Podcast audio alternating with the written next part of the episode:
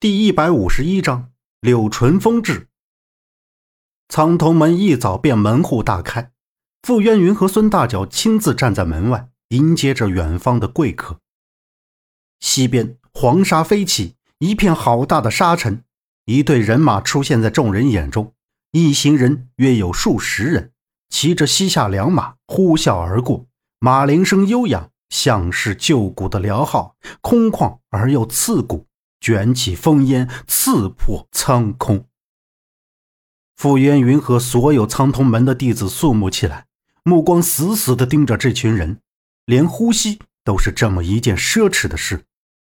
踏马分至，来人正是一品军侯柳淳风，身后是数十名一品堂侍卫，他们都是披着黑色的斗篷，戴着一品堂的冠帽，中间镶着螺纹青玉。膝下崇尚黑色，所以。他们都是穿着黑色的衣服，但在这片黑色中，却有一抹金丝刺绣，袖口和衣领，就连脚上的鞋都有金丝。这是朝廷特许，用来彰显一品堂的尊贵。柳淳风更是无比闪耀，身上并没有穿黑衣，而是黄衣，衣上绣着虎豹龙纹，只是这龙是两爪龙，只有皇上才能用四角龙。这也是为何柳春风尊贵无比的原因。柳春风一个转身，便从马上飞下，身后数十名侍卫齐刷刷的落马。傅渊云赶紧迎了上来，躬身行礼。柳春风四十来岁，虽然不惑之年，但整个人精神异常，单单看脸都是一惊一脉，看得清楚万分，眼神也是波澜不惊，冷静的看人。两边冠帽上垂下来的珠子也是精选的珍珠，分在脸的斜前侧。起来吧，他的语气平淡，但却透露着一股厚重感。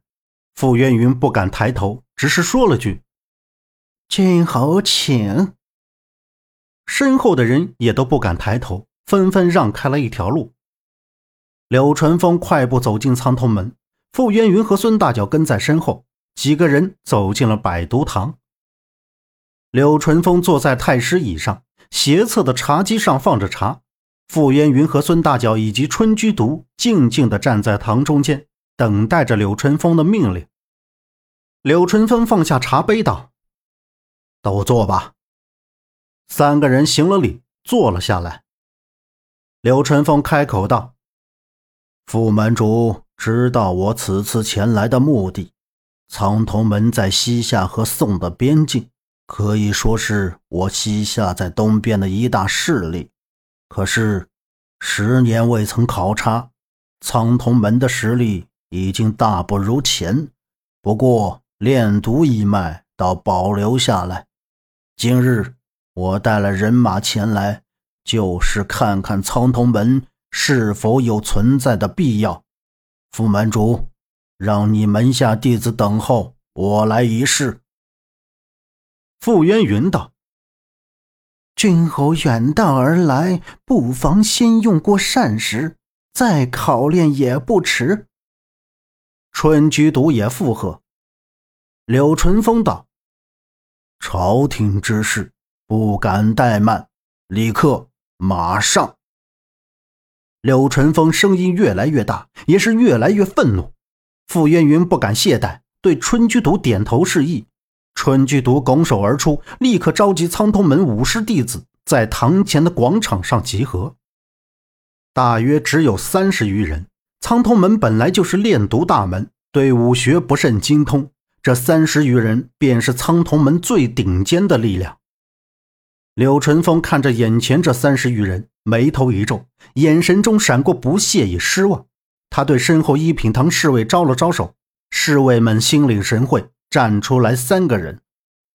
这三个人看起来没有什么特殊的，但是一交起手来，苍铜门这三十余人竟然完全无还手之力，只是用了不到五十招，三十余名苍铜门弟子全都倒地不起。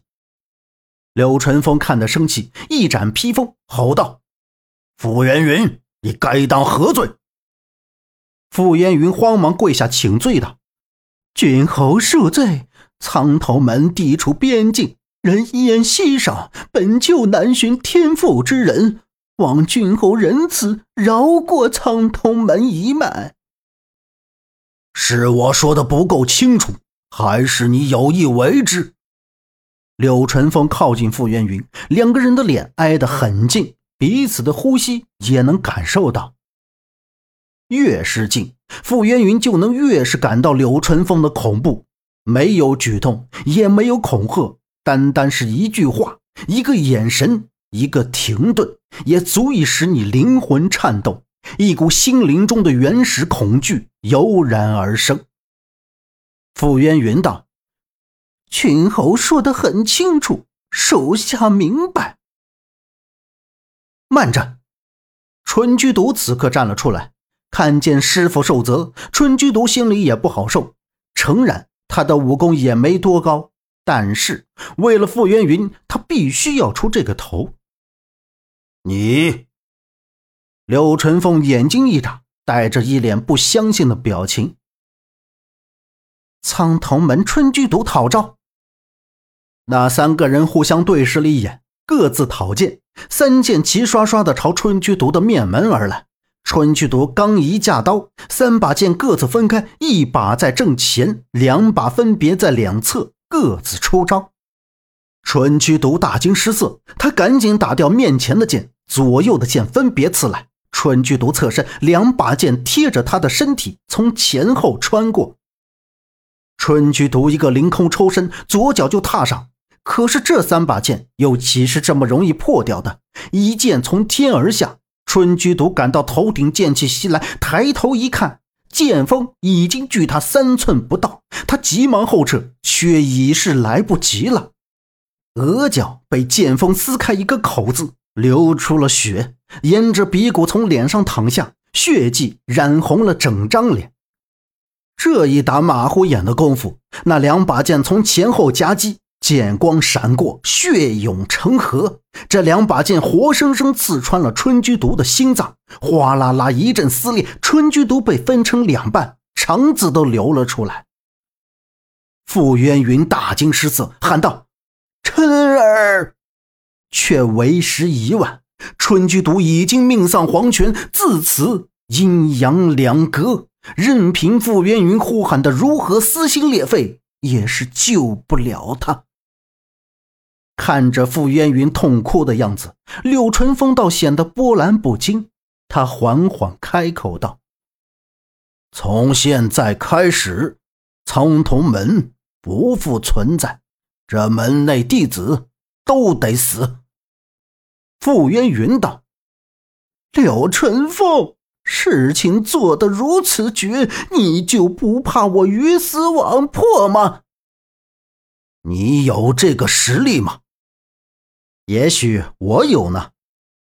虚空之中传来一丝自信的声音。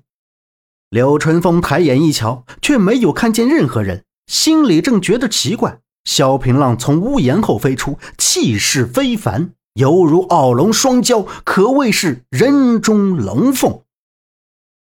柳春风不知为何，心里竟然震了一下。想他一生见过无数高手，从来没有一个未能出招，竟然能够使他震撼。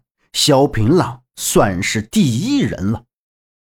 原来孙大脚见三十余名弟子都被打败在地，赶忙去后山放出萧平浪。孙大脚内心是不愿傅渊云死的，毕竟傅渊云对他有恩，但他也是真心实意的想要救萧平浪。